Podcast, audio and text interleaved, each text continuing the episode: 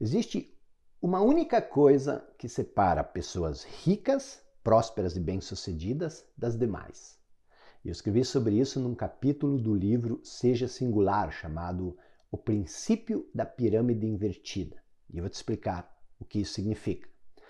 Quando alguém pergunta o que nos move, o que nos faz agir, geralmente a primeira coisa que as pessoas respondem ou que vem à nossa cabeça é algo como defina um propósito, estabeleça uma missão de vida, crie uma meta.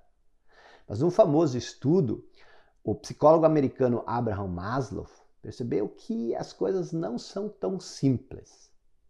Em suas experiências, ele descobriu que as pessoas têm três tipos de necessidades que as movem: necessidades biológicas, psicológicas e sociais e que elas estão distribuídas em forma de pirâmide. Na base estão as necessidades fisiológicas, coisas como alimento, repouso, abrigo. Em seguida vem a segurança, que é a necessidade de ter um certo grau de certeza que nada de ruim irá nos acontecer. Somente depois vem as necessidades sociais, que é a vida em família e comunitária. No quarto nível está o reconhecimento, a autoestima. E somente no topo da pirâmide vem a autorrealização. Mas o que realmente intrigou o mundo acadêmico e tornou a pirâmide de Maslow tão famosa é o que ele descobriu depois. E o que é isso?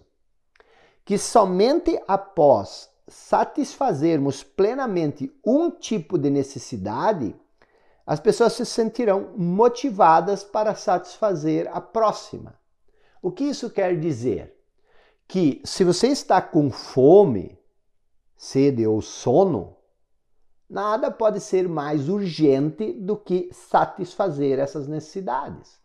E que somente depois de suprir essas necessidades aparece outra preocupação no nosso radar que é a próxima categoria, uma certa garantia de que não existe nada ameaçando nossa segurança e estabilidade.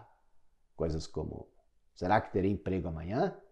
Tenho certa garantia de que conseguirei pagar as contas no final do mês? Estou seguro de que terei comida para alimentar minha família na semana que vem? Então, resolver todas essas questões não é fácil, já consome boa parte da nossa energia diária.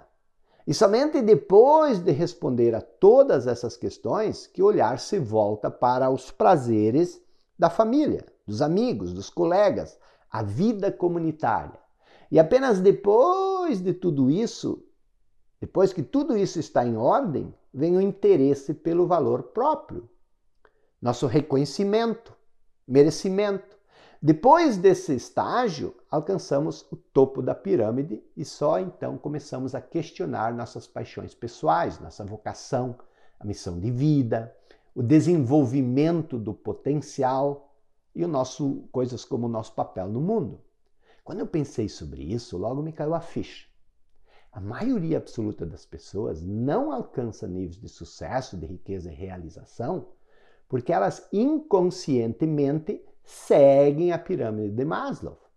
Elas se preocupam primeiro com as necessidades fisiológicas, depois com a segurança, depois com os relacionamentos, depois com o valor próprio e somente no final elas se preocupam com a autorrealização. A pequena minoria que se dá bem, contra todas as expectativas, invertem a pirâmide de Maslow. E eu percebi que eu, eu tinha feito isso. Essas pessoas não dão a mínima para as necessidades fisiológicas, para a segurança, para as amizades. Elas desde o princípio se focam na autorrealização. Esse é o segredo. E olha que coisa estranha. Se você se focar nas necessidades fisiológicas, isso não vai suprir as outras necessidades. Por isso você vai ficar sempre na base, na deficiência. Mas se você inverter a pirâmide e se focar na autorrealização, primeiro, em pouco tempo você vai suprir automaticamente todas as outras necessidades. Então faça isso, inverta a pirâmide de Maslow.